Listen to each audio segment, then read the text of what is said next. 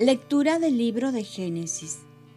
El día en que el Señor hizo la tierra y el cielo, no había aún sobre la tierra ningún arbusto campestre, ni había brotado ninguna hierba del campo, porque el Señor Dios no había enviado la lluvia sobre la tierra, y no existía hombre que cultivara el campo.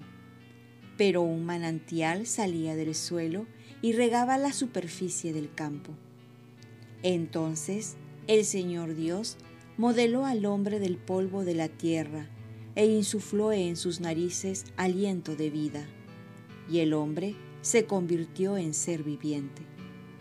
Luego, el Señor Dios plantó un jardín en Edén hacia oriente, y puso allí al hombre a quien había formado. Y el Señor Dios hizo brotar del suelo toda clase de árboles, hermosos frutos agradables para la vista y buenos para comer. Además, hizo brotar el árbol de la vida en medio del jardín y el árbol del conocimiento del bien y el mal.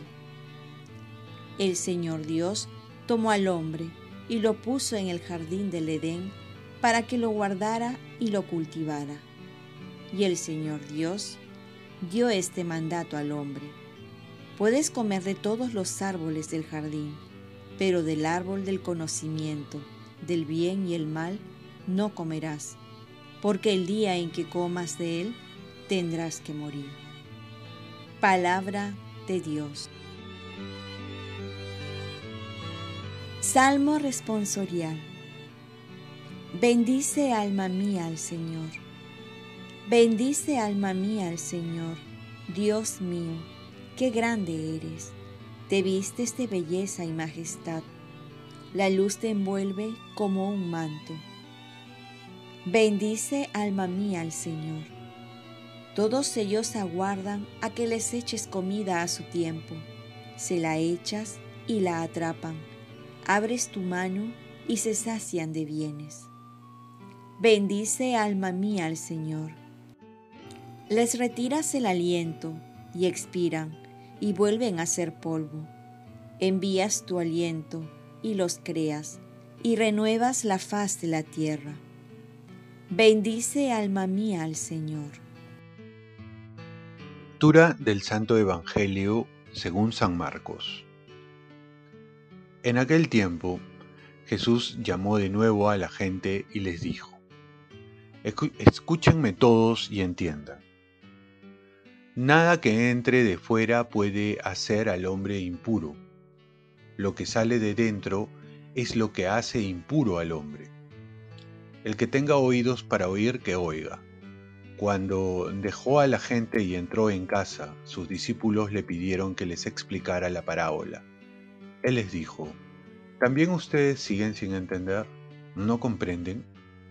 Nada que entre de fuera puede hacer al hombre impuro porque no entra en el corazón, sino en el vientre, y va a parar al excusado. Con esto declaraba puros todos los alimentos y siguió. Lo que sale de dentro, eso sí hace impuro al hombre, porque de dentro del corazón del hombre salen las malas intenciones, las fornicaciones, robos, homicidios, adulterios, codicias, injusticias, fraudes, desenfreno, envidia, difamación, orgullo, insensatez. Todas esas maldades salen de dentro y hacen al hombre impuro.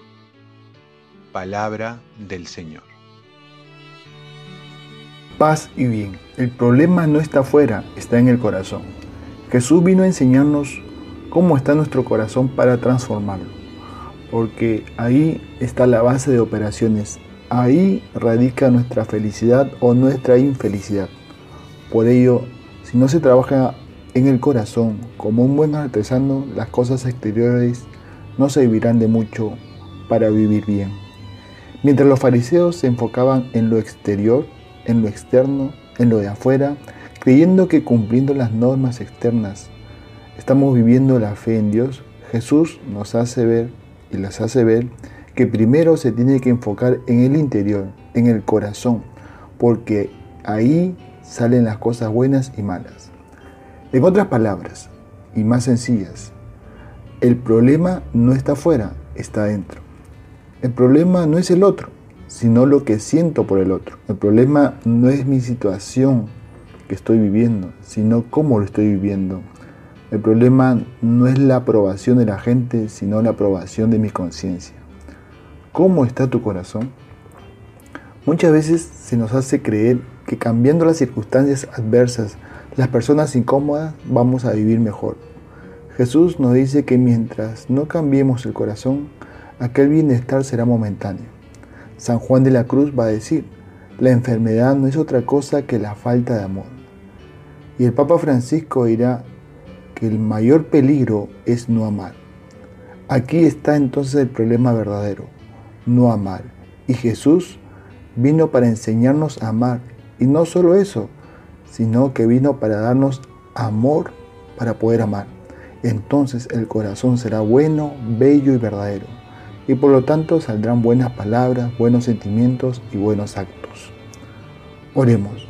Virgen María, ayúdame a tener un corazón como el de Jesús, para que salga buenas cosas. Ofrezcamos nuestro día. Dios Padre nuestro, yo te ofrezco toda mi jornada, mis oraciones, pensamientos, afectos, deseos, palabras, obras, alegrías y sufrimientos, en unión con el corazón de tu Hijo Jesucristo, que sigue ofreciéndose a ti en la Eucaristía para la salvación del mundo. Que el Espíritu Santo, que guió a Jesús, sea mi guía y mi fuerza en este día, para ser testigo de tu amor. Con María, la Madre del Señor y de la Iglesia, te pido por las intenciones del Papa, con San José Obrero, te encomiendo mi trabajo y mis actividades de hoy para que se haga en mí tu voluntad. Y la bendición de Dios Todopoderoso, Padre, Hijo y Espíritu Santo, descienda sobre ti. Cuenta con mis oraciones, que yo cuento con las tuyas, en especial ahora que estoy llevando un retiro espiritual, unos ejercicios espirituales. Dios te bendiga muchísimo.